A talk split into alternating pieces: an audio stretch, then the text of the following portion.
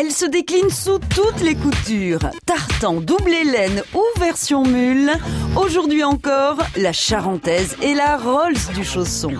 On en vend toute l'année. Il y a des charentaises d'été et charentaises d'hiver. Et on monte pas n'importe quel tissu sur n'importe quelle semelle. C'est la vraie charentaise, fabriquée chez Rondino.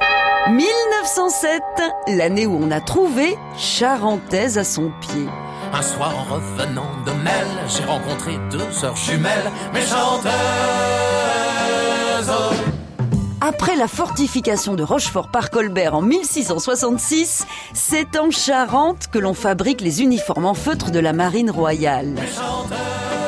Cette nouvelle activité en inspire une autre.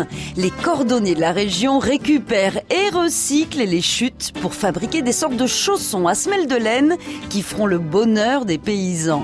Fini la paille dans leurs sabots, le confort est désormais à leurs pieds. C'est une révolution. En charentaise, on sort la poubelle. Au XVIIIe siècle, la charentaise entre au château.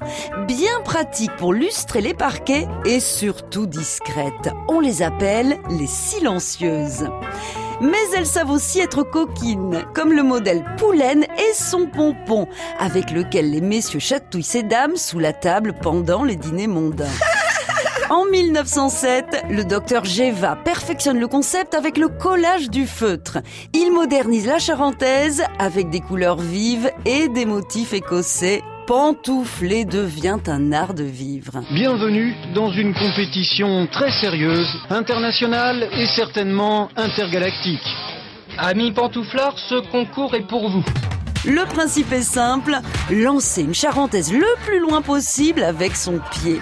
Sur un tracé homologué et officiel de 3 mètres de large, le record du monde a été établi à 32 mètres 60. Bien sûr, ce concours est réservé aux mordus de la pantoufle. Traîne savate, s'abstenir. On n'arrête pas le progrès. En charentaise. À retrouver sur francebleu.fr.